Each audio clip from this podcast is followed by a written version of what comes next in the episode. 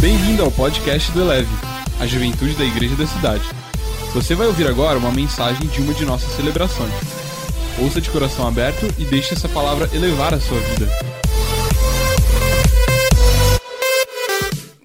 Se você está cansado de errar nessa área, se você já caminhou bastante, já mirou muito, já tirou muitas flechas, mas as coisas deram erradas, se você crê que Deus tem algo para fazer na sua vida. Você que está, independentemente do status que você está hoje, solteiro, em um relacionamento sério, noivo, noivo, casado, casada, eu não sei qual é o seu status hoje, mas você precisa que algo novo aconteça, você precisa que algo novo surja, que Deus construa algo novo. Então você está no lugar correto. E eu quero te convidar também a compartilhar esse link com mais pessoas que podem ser abençoadas por meio dessa transmissão e dessa palavra.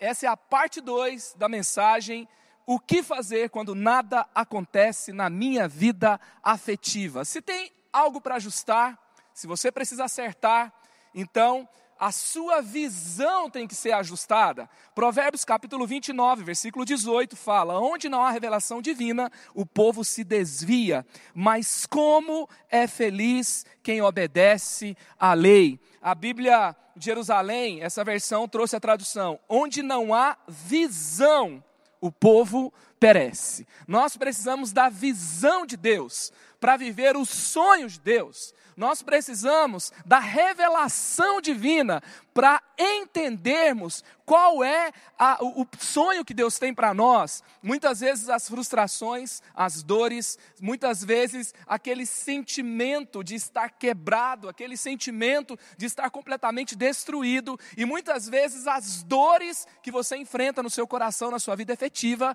estão relacionadas a uma visão distorcida de relacionamentos que você talvez não buscou em Deus. E falando de relacionamentos, falando de visão de Deus, eu acho que às vezes existe um problema teológico com relação à vida afetiva. Por exemplo, olha essa questão teológica. Quando começa a namorar, foi Deus que me deu, foi Deus que deu você de presente para mim.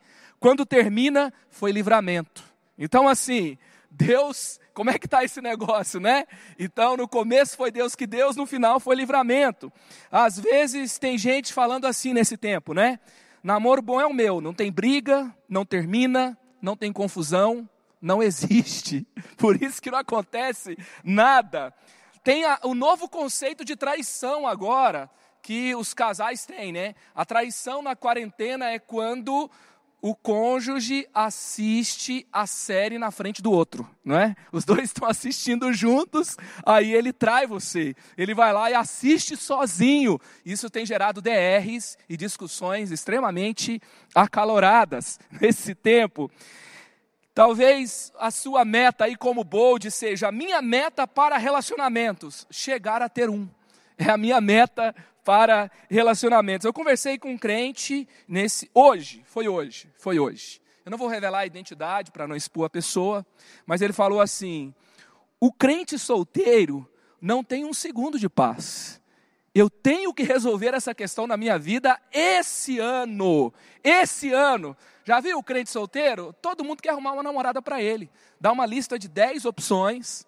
Eu lembro que eu estava solteiro, um dos pastores chegou para mim e falou assim: Olha, ele chegou com uma lista de 10, ele foi falando o nome. E ele falou: Se você não quiser nenhuma, eu acho que.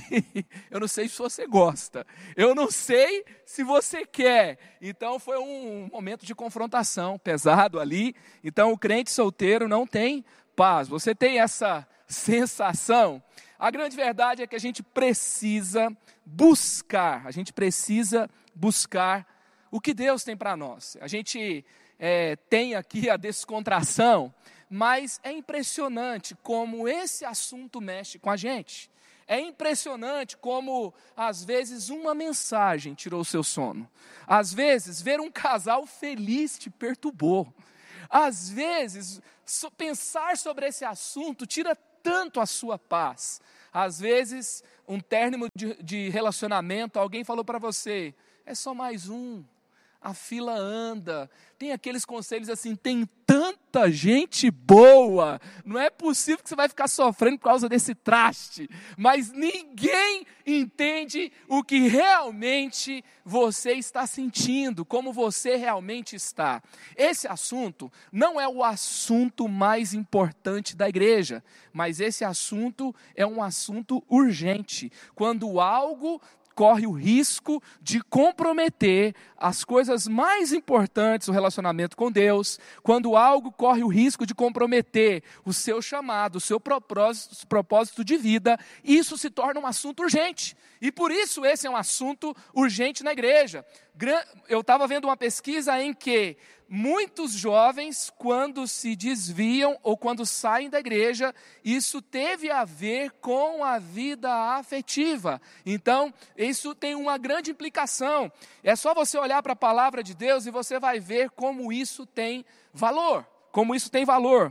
Por exemplo, você tem a sua expectativa com relação a esse assunto e você tem pensado sobre isso. Vamos aqui ver o que, que acontece em Gênesis 24. A base dessa mensagem é Gênesis 24. Eu não vou ler o capítulo inteiro, nós vamos passar por alguns versículos aqui de Gênesis 24. E Gênesis 24 é o maior capítulo do livro de Gênesis. Qual que é o objetivo de Gênesis 24? Encontrar uma esposa para Isaac. E o que, que acontece nesse capítulo? Abraão vai designar o seu servo mais antigo e seu servo de maior responsabilidade. Acredita-se que esse servo era Eliezer, que era um servo de muita importância para Abraão, onde acontece lá em Gênesis 15, ele é indicado como aquele que herdaria tudo que Abraão tinha se Abraão não tivesse um herdeiro, não tivesse um filho. Daí você tem a importância. Então, para designar para uma missão de casamento, Abraão, que é aqui considerado pai da fé, ele vai designar o seu servo mais importante no maior capítulo da Bíblia, esse servo, no versículos 2 e 4, ele faz um juramento. Que juramento é esse? Ele vai colocar a mão debaixo da coxa de Abraão e vai fazer um juramento que vai encontrar entre os parentes de Abraão uma esposa para Isaac, para que ele não se casasse com uma mulher cananita. Então, ele está ali fazendo um juramento. O que era o juramento com a mão debaixo da coxa? Era um juramento que deveria ser cumprido, mesmo se Abraão morresse ou mesmo se Eliezer morresse. Era um juramento feito de muito compromisso e de grande valor no tempo antigo, naquela região ali do Oriente. Então, aqui você tem um grande juramento, o servo mais importante, o capítulo maior, e aí tem o juramento de Isaac também não voltar para a Mesopotâmia. Então aqui, aqui está falando de casamento, está falando de vida afetiva, mas olha quanta coisa envolvida. Isaac não pode voltar para a terra de Naor da terra dos pais de Abraão. Isaac não pode sair do lugar de promessa, porque ah, nós somos movidos por fé. E Abraão ali está falando com Eliezer, está falando com Isaac. Ali é um momento mais importante. Outra, outro indício aqui de uma missão de extremo valor. Foi a última missão da vida de Abraão. Então, qual que foi a última missão da vida de Abraão? Não permitir Moisés, é, Isaac voltar para a Mesopotâmia, encontrar uma esposa para Isaac que fosse da sua linhagem, e ali então você vai ver, é um projeto ousado. Abraão envia esse servo para viajar para a região de seus pais, e ali Isaac não pode ir, porque ele não pode nem correr o risco de ficar por lá, e é uma viagem de 720 quilômetros de camelo. Então, ali você vê um, projeto. Você vê também um grande investimento financeiro, porque Abraão vai mandar 10 camelos. Ele compromete, ele investe a sua riqueza, ele compromete o seu recurso e ele envia presentes para pagar o dote de Rebeca, porque uma pessoa de valor ela tem que ser conquistada por alto preço. Ela não está sendo oferecida a qualquer preço. Então, há um grande investimento. E aqui você vê que Eliezer, quando chega na região da Mesopotâmia, ele faz uma oração de confirmação. Ele fala: Senhor, que essa pessoa, quando eu encontrá-la, ela sirva água não somente para mim, mas também para os meus camelos. Por quê? Porque servir água para um viajante era obrigação de uma cultura daquele tempo, de uma cidade. O, o, O viajante tinha que ser saciado. E aí então, é, Eliezer faz uma oração um pouco mais ousada. Com dez camelos, ele queria que Deus enviasse uma confirmação encontrando uma pessoa, que essa pessoa enchesse ali o que era necessário para os camelos dele beber. E tem gente que me pergunta: será que eu devo orar para começar um relacionamento? Tem, tem sentido esse negócio de orar para começar um relacionamento? Gente, Eliezer, ele representa a conquista de um relacionamento abençoado. E ele ora pedindo a confirmação de Deus para saber se Rebeca era mesmo uma pessoa que ia combinar com o propósito de Deus para Isaac, com aquilo que Abraão, o pai, esperava para Isaac, e só então depois ele prossegue. E é interessante que não só isso, mas ele também pergunta, lá nos versículos 24 a 27, Eliezer vai perguntar sobre a genealogia de Rebeca. Ou seja, ele tem que encontrar alguém de acordo com a oração dele. Então, ele fez uma oração e pediu pela confirmação. Isso seria o sinal profético. Então, tem o sinal profético, mas ele tem que andar de acordo com as regras de acordo com a palavra da promessa, tinha que ser alguém da genealogia de Abraão. Então, não é qualquer pessoa que cumpriu um sinal profético que já é e está tudo certo. Não, teve mais. Ele perguntou sobre a genealogia, tem que estar de acordo com a palavra. Tem outros ambientes de confirmação.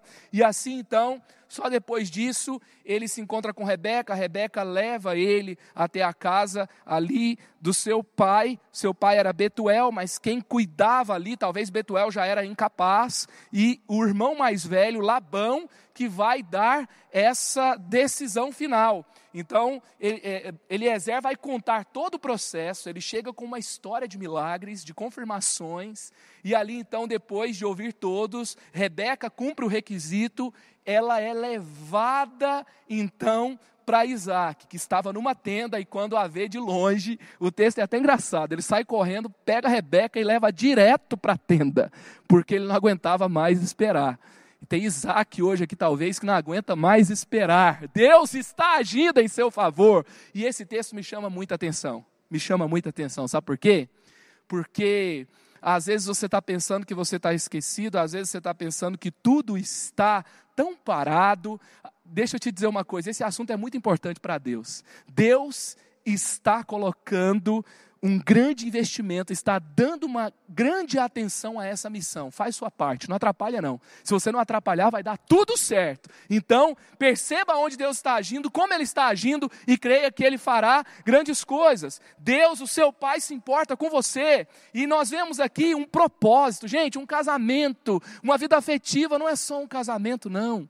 Quando você casa errado, você se associa com atraso. Sabe, você passar uma vida brigando, passar uma vida se ferindo e ferindo o outro, passar uma vida com o coração pesado, com aquele relacionamento que só te faz mal. Daqui a pouco a vida passou e você não fez nada, você não fez nada. Sabe, relacionamentos podem levar você para a desgraça. Relacionamento é igual elevador, leva para cima ou leva para baixo, do mesmo jeito você não fica. Então, você precisa se conectar com os propósitos de Deus. Aqui, o reino estava em questão questão, os propósitos de Deus estavam em questão, e muitas vezes eu vejo as pessoas se envolvendo em relacionamentos apenas com os seus desejos. Deixa eu te dizer uma coisa: os sonhos de Deus não são construídos com desejos, são construídos com propósitos. Então, você precisa observar o chamado de Deus, não é apenas alguém para suprir a sua carenciazinha, não é isso, é não é isso que Deus está pensando, sabe? Quando o propósito de Deus se encaixa perfeitamente, sabe? Quando o propósito de Deus, aquele Romanos 12,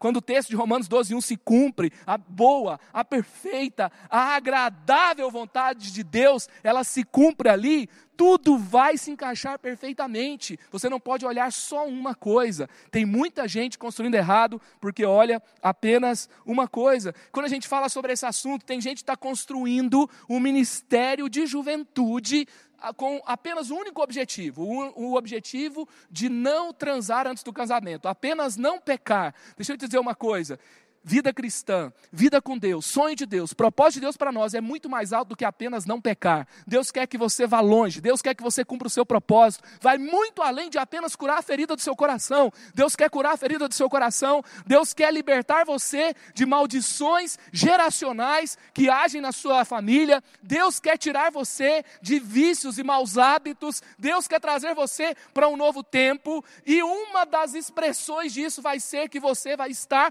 bem para se relacionar em um relacionamento de alto nível, de propósito de Deus, de sonho de Deus. Só que o propósito dessa série não é só você não transar. Isso é muito pouco para aquilo que Deus tem para a sua vida. Você vai superar tentações, você vai superar desejos, você vai aprender a esperar. Aliás, um dos sinais de maturidade é que você não é aquela pessoa infantil que antecipa desejos e adia responsabilidades. Tem uma pesquisa que mostra que a puberdade, a adolescência está durando mais tempo, está começando mais cedo, aos 10 anos, está terminando mais tarde, aos 29 anos. Antes no Brasil, preste atenção nisso aqui, a idade da juventude era considerada dos 15 aos 25 anos, hoje já é considerada até os 29 anos. O que, que significa? Que a, o amadurecimento está demorando mais a acontecer. Quem anda com Deus, quem anda com Deus, não é gente que adia responsabilidades e antecipa desejos. Na verdade, você vai trazer responsabilidades para você e você vai adiar desejos para que você cumpra o propósito de Deus para a sua vida e para a sua história. Então vamos lá. O que fazer quando nada acontece na minha vida afetiva? Se você não assistiu a primeira mensagem dessa série, pega lá no canal do Eleve. Nós temos a parte 1 onde nós falamos de Sansão, o que não fazer. E aí nós aprendemos com ele. E é hoje o que fazer quando aconte nada acontece na sua vida afetiva. Vamos lá? Primeiro, aprenda a aparecer. E para me ajudar a falar sobre esse assunto, eu quero pedir a ajuda aqui da Mariana. Ela está grávida, ela é grupo de risco, ela não pôde estar aqui e ela vai falar lá de casa hoje. Receba aí o que Deus tem para falar para você por meio dela. Vamos lá. Oi, Eleve! Boa noite, muito bom estar junto com você nessa conexão, você aí na sua casa, eu na minha também. Estamos aqui, eu e o Pedro, crescendo cada dia mais daqui a pouquinho ele chega e Deus tem grandes coisas para o nosso futuro, eu creio assim. Gente, eu quero continuar conversando com você nessa noite sobre essa personagem incrível, a Rebeca. E eu quero é, trazer para você um ponto aqui para você refletir no seu coração. E o ponto que eu quero trazer para você é: aprenda a aparecer. Aprenda a aparecer. Gênesis 24, 15, a gente fala a primeira menção sobre Rebeca. E o texto fala assim: Antes que ele, Eliezer, terminasse de orar, surgiu Rebeca. Então, nessa história de oração, de fé, da preocupação de Abraão com seu filho, surge Rebeca. Rebeca aparece, né? Mas veja que ela, ela não apareceu de qualquer jeito. Ela estava no lugar certo, na hora certa e no jeito certo, sabe? Eu creio que nas nossas vidas, nos nossos relacionamentos, na nossa vida afetiva, Deus faz desse jeitinho mesmo. A gente está no lugar certo, na hora certa e o nosso papel é estar do jeito certo para que Deus faça as coisas acontecerem. E essa moça, essa, essa, essa jovem, ela estava assim, antes mesmo que Eliezer terminasse a oração dele, ela já estava lá. E sabe Deus também não está fazendo isso nas nossas vidas, como Ele faz muitas vezes. A gente ainda está orando e Ele já está se movendo, já está fazendo alguma coisa. Então eu quero falar para você que pode parecer que nada está acontecendo na sua vida afetiva, mas pode ser que você ainda não enxergou, mas isso não significa que Deus já não esteja agindo ao seu redor. E a gente tem que se manter fiel é, com as posturas corretas para que a gente esteja no lugar certo, na hora certa e do jeito certo. E isso vale tanto para homens quanto para mulheres, né? Apesar da gente estar tá falando de uma mulher aqui. Agora é engraçado a gente falar sobre aparecer, né? Porque aparecer é muito fácil na nossa era. Aparecer é uma coisa que é, as redes sociais oferecem pra gente, as marcas querem oferecer pra gente toda hora. Tem gente que a especialidade da pessoa é aparecer, né? E pensa, não é verdade que gente meio aparecida é chata de vez em quando? Mas tem gente que a especialidade dela é isso, é a aparência, é aparecer. Ela não necessariamente tem conteúdo, ela não necessariamente gente tem algo a oferecer, mas o aparecer é muito valorizado na nossa cultura hoje. Então, não é disso, é exatamente disso que eu estou falando, né? Você que é adolescente, muito cuidado com aquilo que você deixa aparecer. Muito cuidado com aquilo que você se preocupa é, tanto com as suas aparências, porque tem coisas que, na verdade, elas não foram chamadas para estarem é, é, expostas para todo mundo, né? É, mas eu quero falar para você também que é, a gente precisa aprender a aparecer, especialmente quando a gente está solteiro e nessa época de, é, de buscar alguém, né? E, porque às vezes a gente dentro da igreja, às vezes a gente vai pro outro extremo, né? Ah, eu não quero ser aparecido, não quero ser oferecido. E aí é muito comum a gente ver às vezes meninos ou meninas criarem assim uma redoma ao redor deles e daqui a pouco ninguém mais serve, né? Daqui a pouco eu sou muito bom, né? Eu sou uma pessoa tão santa, né? Estou aqui é, lá em cima do monte da transfiguração e ninguém pode é, é, chegar lá para me alcançar, né? Como se as pessoas tivessem o dever de gostar de você porque você é uma pessoa incrível, né? Só que você não tem amizades, você não serve, você não se conecta com pessoas novas, né? Talvez você é, demora para você buscar fazer algo novo e aí a gente fica, né, esperando, né? Não, você precisa surgir, você precisa aparecer no cenário, você precisa saber os lugares onde você precisa estar. E assim foi com Rebeca também, né? Veja, eu, eu gosto de pensar assim que a Rebeca, ela era uma pessoa qualificada. Quando a gente lê lá no começo de Gênesis 24, Abraão fala: busque entre as mulheres da minha família, do meu clã, da minha terra. E Rebeca, ela já tinha todas essas qualificações. Ela já era uma pessoa qualificada. Só que não foi por causa disso que ela ficou lá na tenda dela, lixando a unha, esperando o príncipe encantado aparecer, porque ela era qualificada, certo?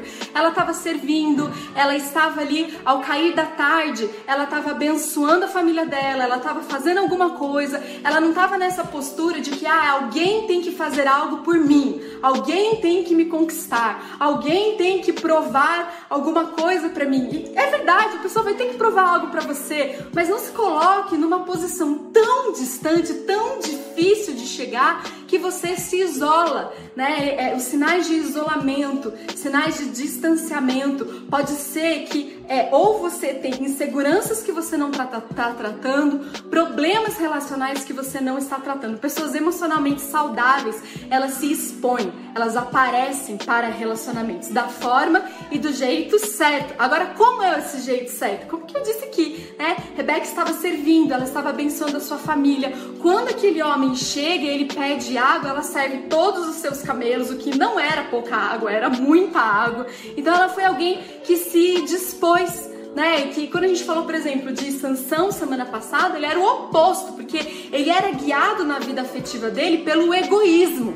Mas Rebeca, ela foi dirigida por um coração que estava disposto a servir, né? Então, assim, o aparecer é também uma disponibilidade emocional, é também uma disponibilidade de estar presente, de fazer algo por alguém, né? E aqui eu vou dar um parênteses para os casados, porque não é porque você casou que você aprendeu já a estar disponível emocionalmente para alguém, certo? Então isso é uma caminhada que a gente tem que ter. Servir um ao outro, né? Servir é um, é um ato de amor. E Rebeca, ela ensinou isso pra gente, né? Eu gosto até de, de pensar assim, que ela era uma, ela era uma moça que estava ali servindo no seu dia a dia, ela estava fazendo algo novo, e aí a Bíblia fala que ela era uma moça muito bonita, né? Então, assim, até o aprender a aparecer é, é assim, a gente precisa aprender a gostar da gente mesmo também sabe? Então, às vezes a gente vê também meninas assim, nossa, eu sou tão crente, né? Por que, que ninguém gosta de mim? Gente, você não passa uma maquiagem, né? Você não se arruma nem um pouquinho pra tá lá e que, ah, a pessoa vai ver o meu espírito. Não, ela não vai ver seu espírito, né? Ela é lógico, ela vai, ela vai aprender a se relacionar com você, ela vai ver que pessoa maravilhosa você é. Mas se você não aprende a amar você mesmo, se você não aprende a mostrar o seu melhor, sabe, as outras pessoas também não vão fazer. Uma coisa que eu ensino meus meninos aqui em casa é: se você não respeita e não honra o seu próprio corpo, ninguém vai fazer isso. Então você precisa aprender a fazer isso também, até mesmo se valorizando. Não estou falando aqui de sensualidade, de alguma coisa, mas de você amar você mesma e de você é, estar bem. E isso vai refletir na vida das pessoas.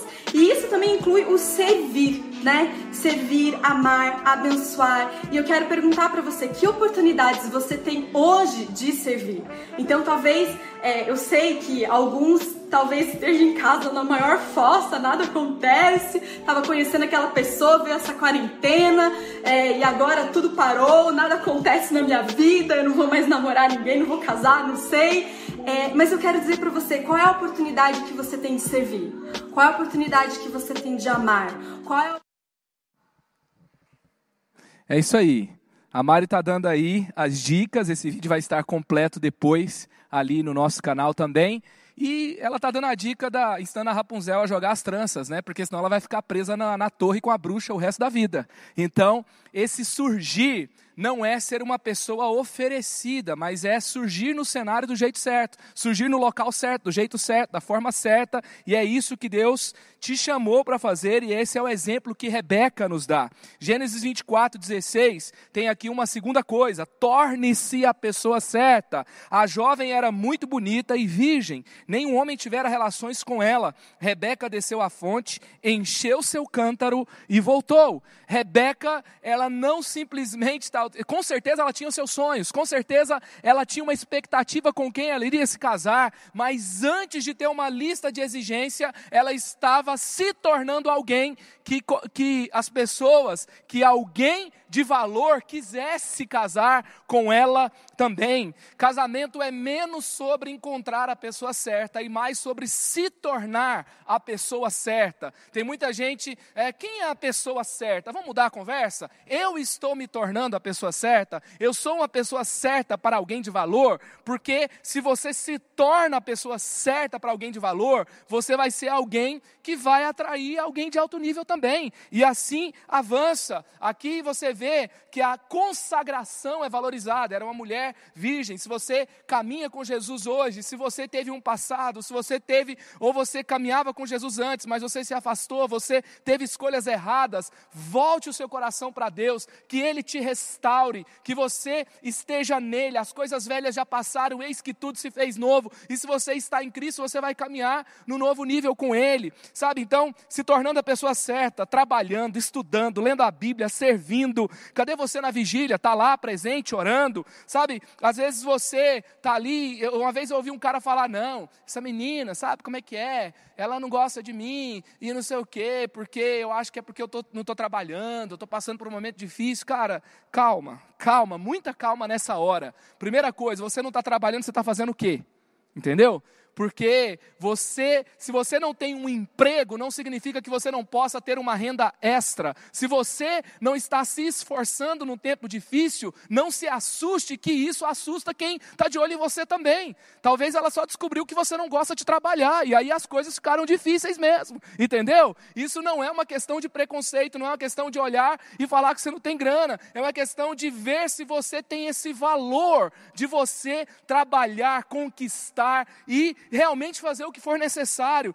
Você está nessa quarentena, você já leu quantos livros, entendeu? Você tem uma atividade, essa atividade começou a ficar comprometida, muitas atividades ficaram nesse tempo, você já começou a olhar outras atividades, outras formas. Então, trabalhe na sua vida, resolva seu 30 semanas, resolva o seu restauração. Você está aí, ah, tem cinco anos que eu não namoro com ninguém. Nesses cinco anos que você não namora com ninguém, você já leu a Bíblia quantas vezes? Entendeu? Essa é a grande questão. Então, eu preciso me se tornar a pessoa certa. Provérbios 31, 10 a 12. Como é difícil encontrar uma boa esposa. Ela vale mais do que pedras preciosas. O seu marido confia nela. Em todos os dias da sua vida, ela só lhe faz bem e nunca o mal.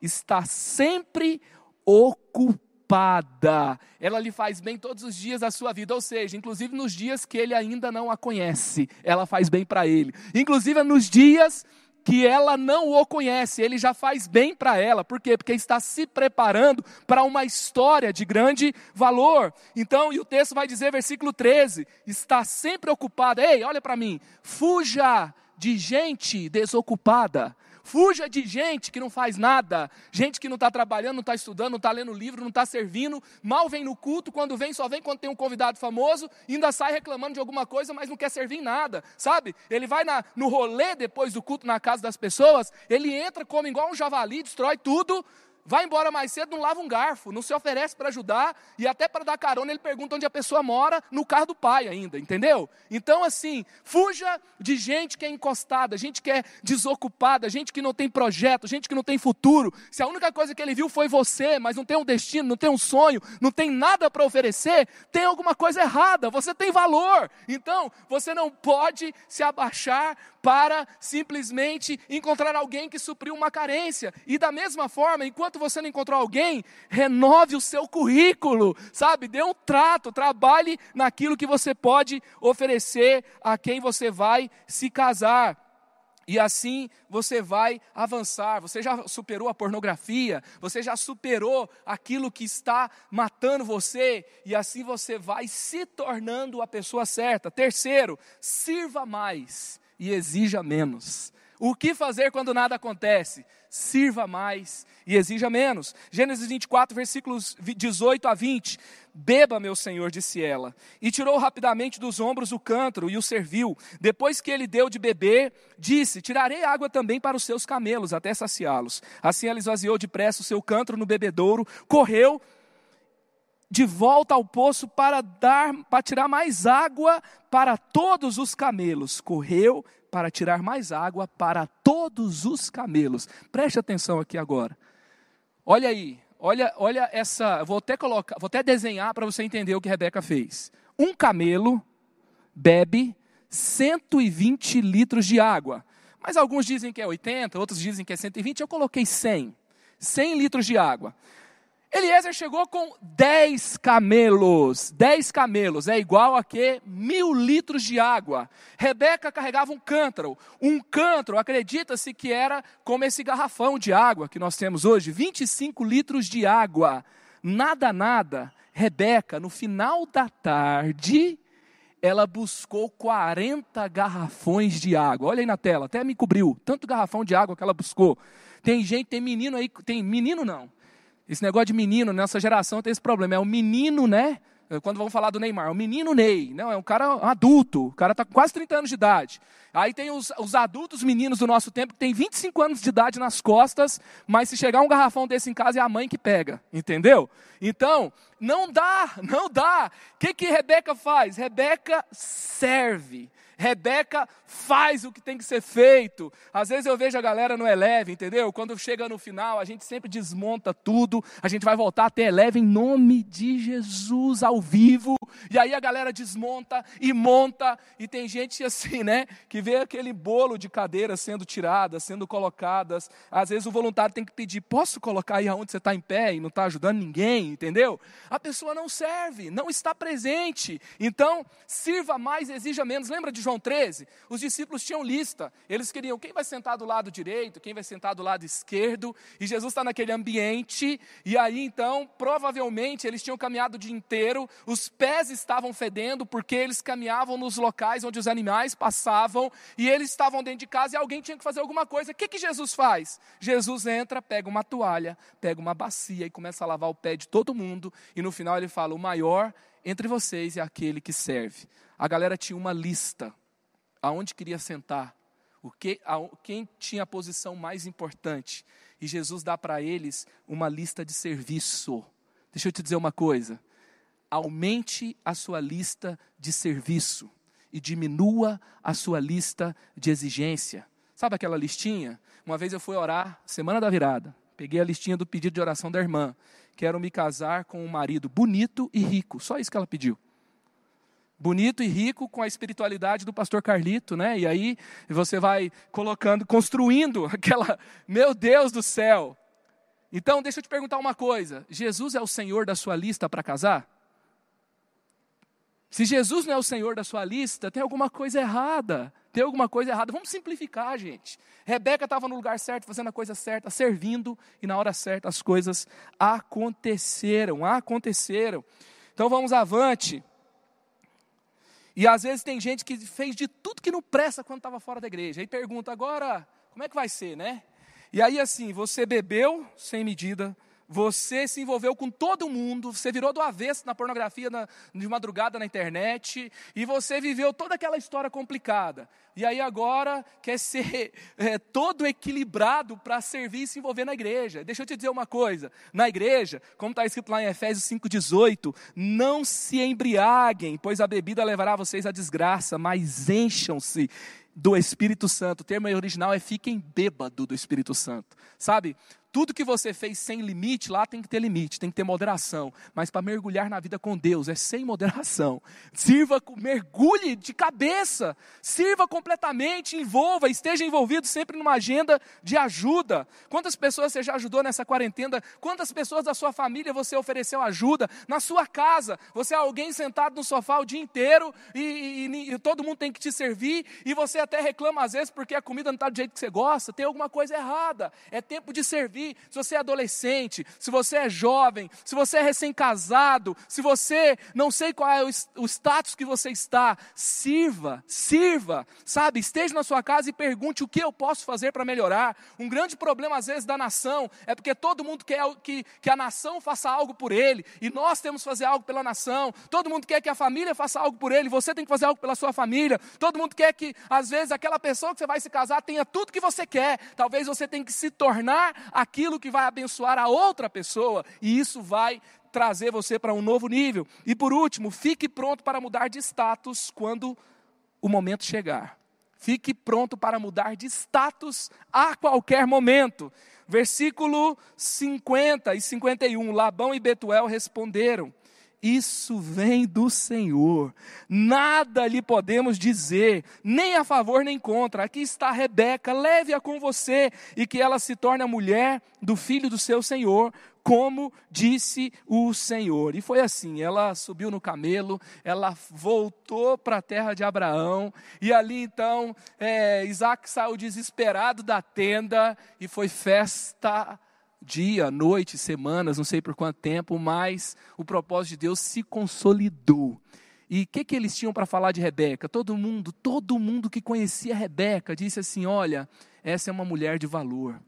Ela serve, ela tem um bom caráter, ela tem um bom testemunho, ela ama a Deus. Então, quando chegou o momento quando surgiu, sabe, aquele momento, e você, ela começou a se envolver, o que, que aconteceu? Ela estava pronta, ela não estava cheia de pendência, ela não estava cheia de rolo, ela não estava cheia de problema, ela tinha se preparado para aquele momento, ela tinha se tornado a pessoa pronta para viver esse momento. Deixa eu te dizer uma coisa: se o seu momento ainda não chegou, se torne a pessoa pronta para viver o momento quando ele chegar se torna a pessoa que pode viver quando a situação acontecer. Sabe, tem gente que vai esperar muito, vai namorar pouco tempo e vai se casar logo.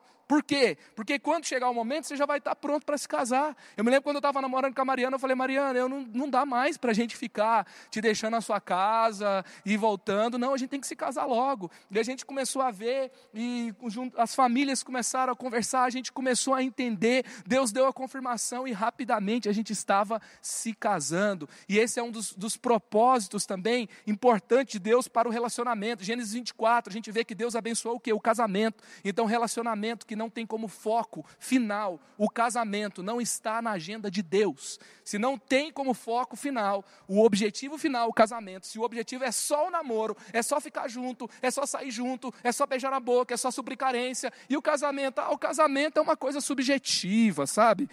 Daqui um tempo, talvez pode ser que aconteça. Eu não estou falando aqui que todo mundo tem que namorar um ano, todo mundo tem que namorar dois anos, mas o objetivo tem que ser claro. E a gente, e a mentalidade do mundo, uma vez o pastor Carlito veio pregar para a nossa juventude, e eu nunca me esqueci, ele falou, às vezes o povo acha que mentalidade do mundo é só transar antes do casamento, e às vezes a mentalidade do mundo é achar que você tem que construir tudo sozinho, tem que viajar o mundo, tem que fazer graduação, tem que fazer pós-graduação, tem que comprar o um apartamento, tem que comprar o carro, aí depois que tiver tudo construído, aí eu estou pronto para me casar. Às vezes, isso não é aquilo que Deus tem para você. Deus vai trazer alguém para você construir junto. E talvez não é também para você ter estar pronto para poder pagar aquela festa, sabe, de novela, de revista, não é por aí não. Então você vai estar pronto naquilo que é principal, naquilo que é de grande valor.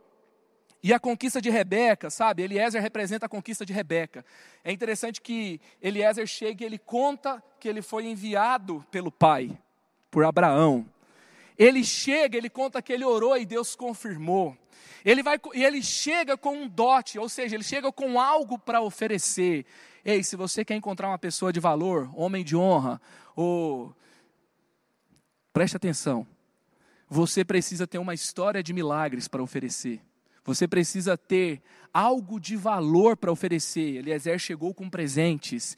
E ele chegou ali com uma conquista de alto nível, em nome de Jesus. Deus está preparando você para que você possa conquistar em alto nível, para você reagir a essa história que talvez teve tanto problema e você agora vai chegar com uma história de milagres. Não, é a grande questão não é se teve problema, se você tem uma história de milagres de restauração e você tem uma vivendo uma vida de conquistas, então algo novo vai acontecer. Se você foi enviado pelo Pai, se você está ali na agenda do céu, a agenda, o Pai aqui representa Abraão enviando, então a agenda de conquista enviada por Deus. Então Deus vai à frente e tudo vai dar certo. E vamos avante. E nós vamos aqui eu quero é, orar com você hoje. Talvez você tenha sofrido tanto, talvez você tenha estado distante. Eu queria que a banda já viesse subindo aqui e nós vamos orar, nós vamos abençoar sua vida. E nós falamos aqui quando nada acontece. Primeira coisa, aprenda a surgir no cenário, aprenda a estar ali no ambiente correto, do jeito certo. Segundo, sirva mais e exija menos. Você precisa estar pronto para servir. Na verdade, o ponto 2 aqui foi: torne-se a pessoa certa, depois sirva mais e exija menos, e depois esteja pronto para mudar de status quando esse dia chegar. Em nome de Jesus, você tem que viver o que está em 2 Coríntios 5,17. Aquele que está em Cristo é nova criação, é nova pessoa, é nova criatura. As coisas antigas já passaram e eis que tudo se fez novo. Ei, talvez o que você mais tem que se preocupar hoje não é quem será a pessoa, se é a pessoa certa. Você tem que se preocupar se você está vivendo a agenda de Deus para você, se você está nos lugares corretos, se você está construindo algo para oferecer para alguém, se você está vivendo no tempo enviado por Deus. Também não é para você estar escondido, não é para você estar ali achando que tudo vai acontecer com você escondido lá no seu canto e Deus vai fazer tudo por você. Não, você vai estar nos lugares certos. Eu comecei a conversar com a Mariana servindo no ministério da igreja. Eu estava servindo eu lembro exatamente do dia que a gente estava numa campanha 40 dias de comunidade. Eu estava servindo no domingo de manhã vendendo um livro. E lá eu estava é, e eu vendi o livro para ela que estava fazendo a campanha. Ela estava fazendo a campanha, comprando o seu livro, eu estava lá ali vendendo, servindo. Depois nós servimos, o segundo encontro com ela, olha, olha aqui a história dos encontros. O segundo encontro com ela foi na classe de integração. Nós dois estávamos fazendo o curso para sermos integrados à igreja. Depois a gente começou a se aproximar pra, fazendo uma festa para a juventude, um luau, e ali ela estava cuidando da decoração, do da cenografia, do conceito, e nós começamos a conversar, nós começamos a orar, nós começamos a preparar aquela festa, e o pedido de namoro foi num acampamento da juventude, de 2007. O acampamento se chamava Corações e Mentes. A nossa agenda e a agenda do reino está interligada desde o começo.